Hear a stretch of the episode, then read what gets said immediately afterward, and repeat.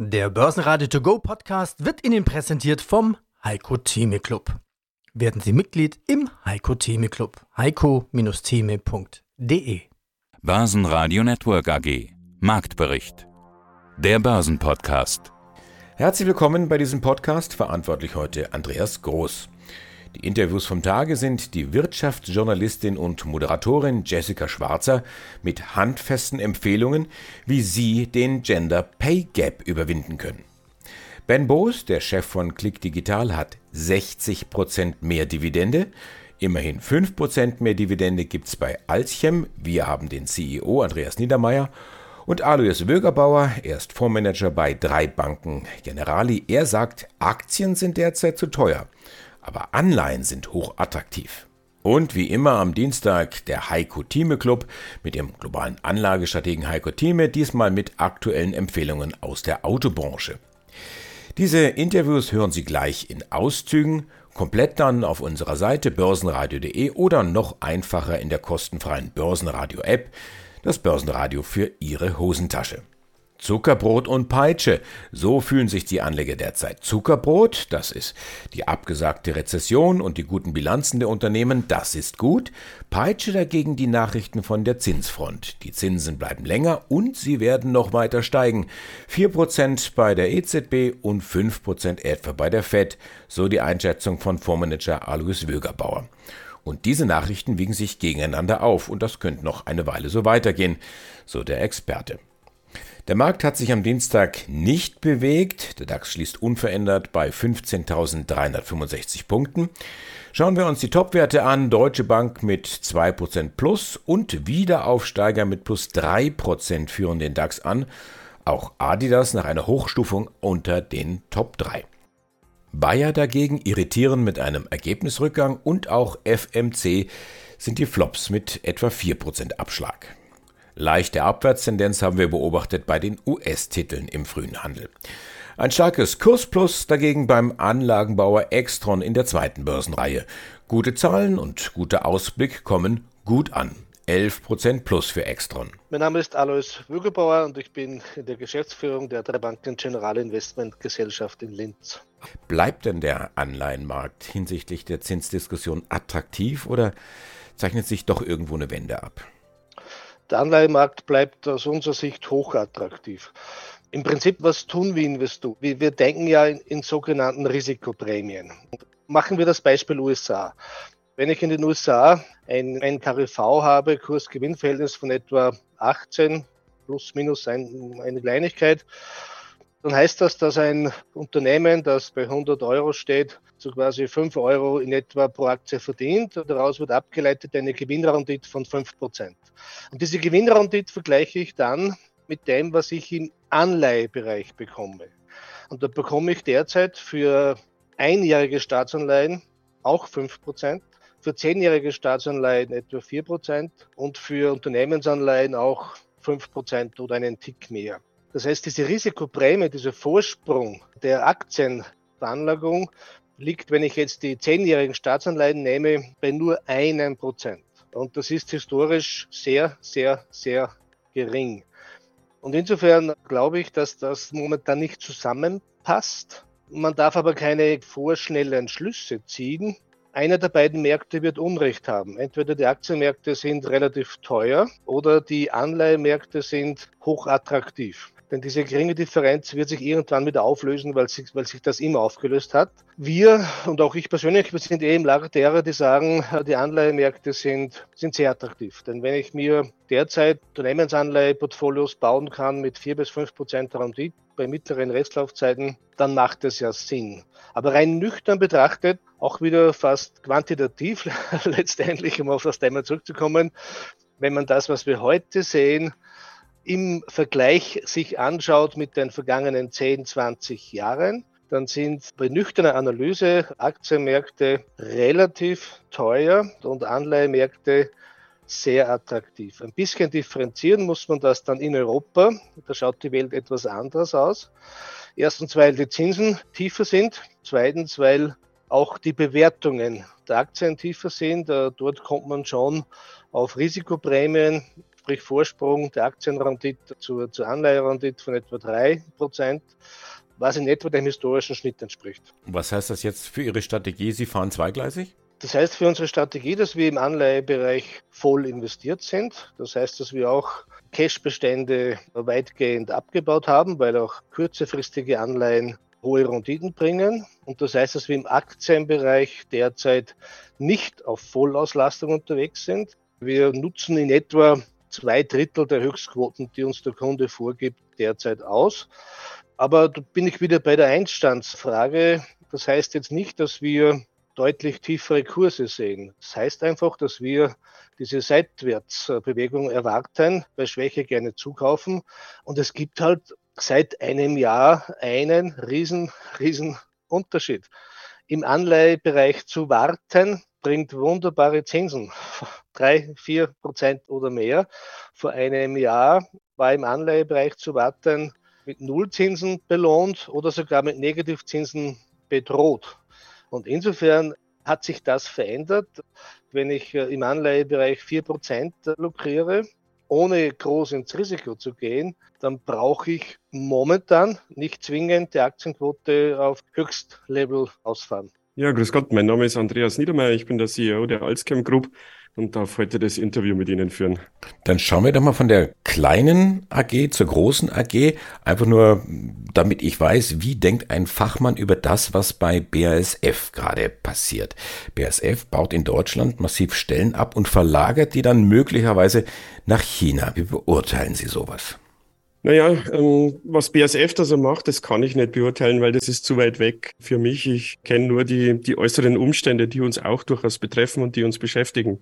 Was uns beschäftigt, ist schon der Green Deal äh, in Europa, auch die Chemie- und Technikfeindlichkeit. Früher haben wir Lösungen gesucht über Technik. Heute sprechen wir Verbote aus zum Beispiel ein Verbrennerverbot oder auch Chemikalien werden verboten. Und damit versuchen wir, die Welt zu richten. Es wird das absolute Risiko immer gesehen. Es werden keine Gefährdungsbeurteilungen mehr gemacht. Ich gebe Ihnen mal ein Beispiel. Wir beide, wenn wir uns auf der Straße treffen, auf der Landstraße treffen, dann fahren wir mit 100 kmh aufeinander zu und haben die Vereinbarung, dass wir einen halben Meter oder einen Meter Spalt lassen zwischen uns beiden und fahren quasi mit 100 kmh jeder vorbei. Also wenn Sie so wollen, physikalisch mit 200 aufeinander zu. Und wir treffen uns in der Regel nicht. Ja, Gott sei Dank. Ansonsten gäbe es einen Unfall und das ist der maximale Desaster. Wenn Sie diese Vereinbarung heute nochmal treffen wollten, haben Sie keine Chance mehr. Unter den heutigen Gesichtspunkten, wie heute Risikomanagement in Europa getroffen wird, haben Sie keine Chance mehr, einen Autoverkehr überhaupt noch genehmigt zu bekommen. Und das sind die Effekte, die wir jetzt sehen. Eine BSF hat entschieden, dass eine Ammoniakproduktion in Europa nicht mehr sinnvoll machbar ist, also kehren Sie Europa den Rücken. Eine BioNTech hat entschieden, äh, die Forschung nach England zu verlegen. Und wir sind auch dabei, uns Gedanken zu machen, tatsächlich Standorte ins Ausland zu verlegen. Und das ist schon wiederum gesagt der Wahnsinn. Wir haben vier große Produktionsstandorte in Bayern, wir haben einen in Schweden und selbst eine kleine Alzchem Group denkt mittlerweile darüber nach, einen Standort in den USA oder in Kanada zu eröffnen, weil dort die Willkommenskultur, die Genehmigungskultur, die Risikoeinschätzung, die Technikkultur ganz eine andere ist wie in Europa. Und da werden wir uns in Zukunft noch anschauen, weil weil die Arbeitsplätze werden deutlich nach unten gehen. Das sehen wir nicht heute und nicht morgen, aber die Technikfeindlichkeit in Europa ist ja sehr, sehr groß leider.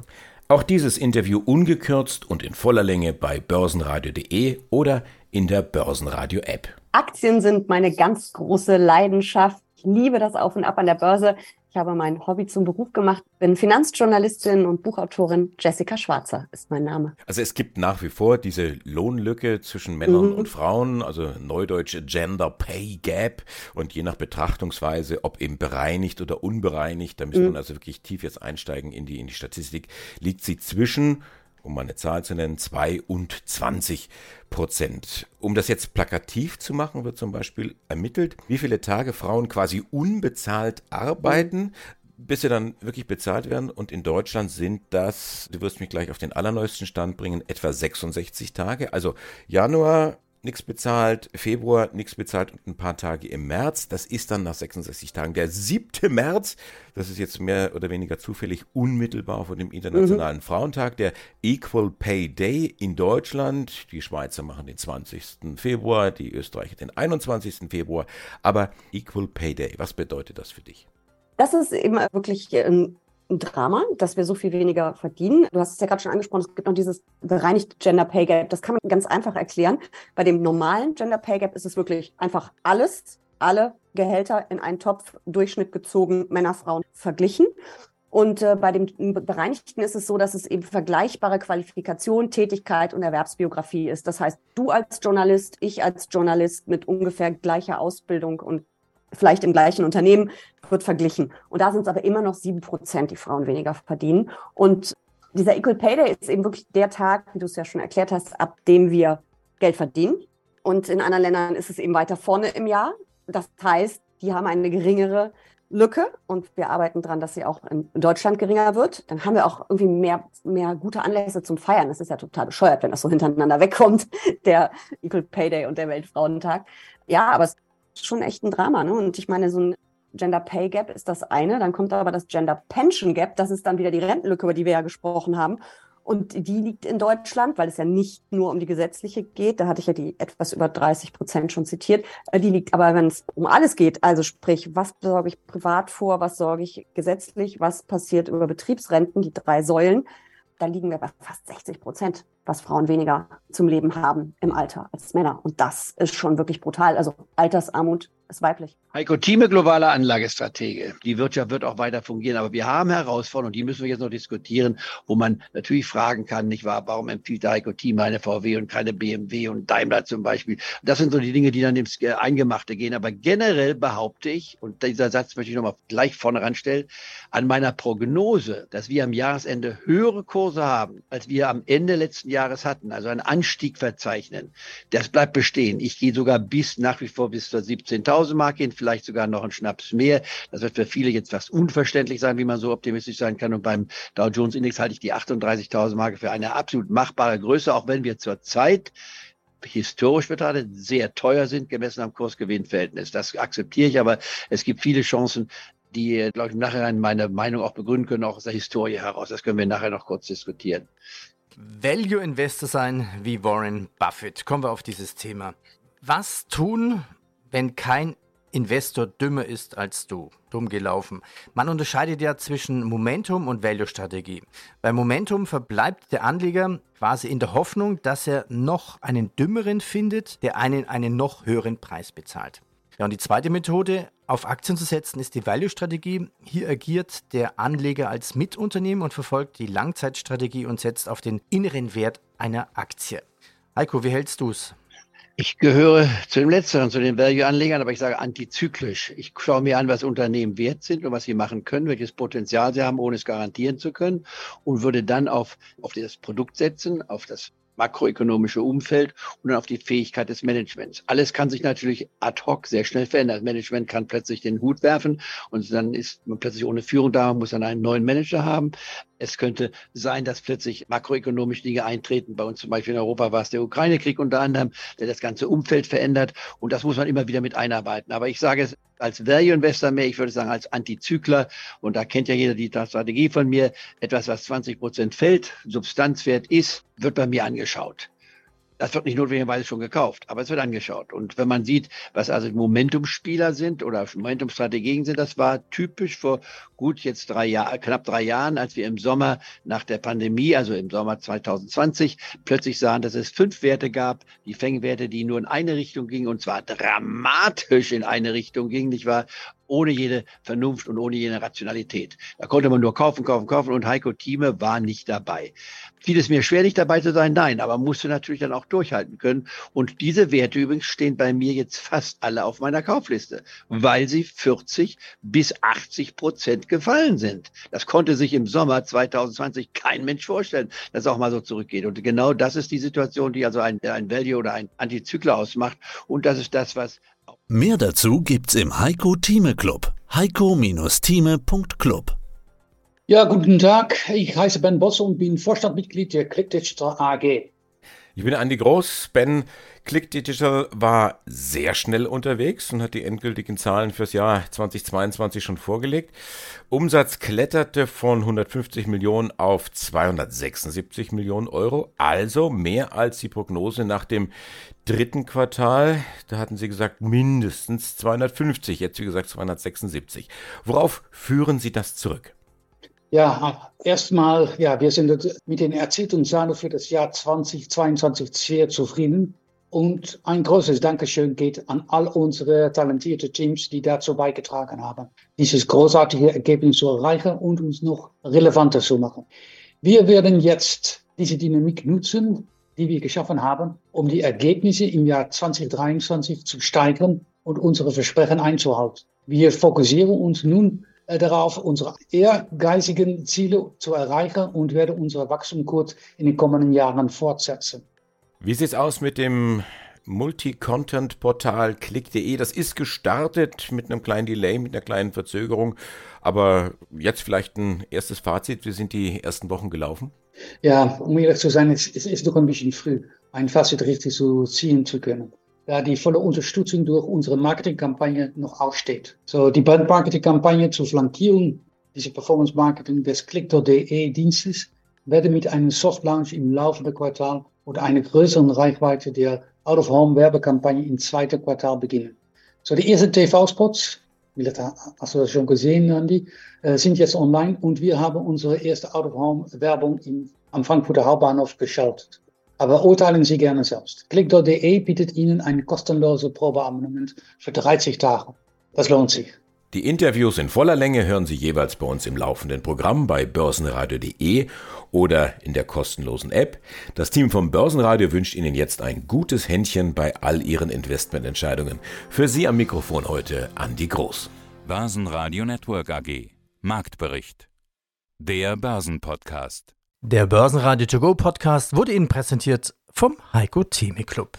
Werden Sie Mitglied im Heiko Theme Club. heiko-theme.de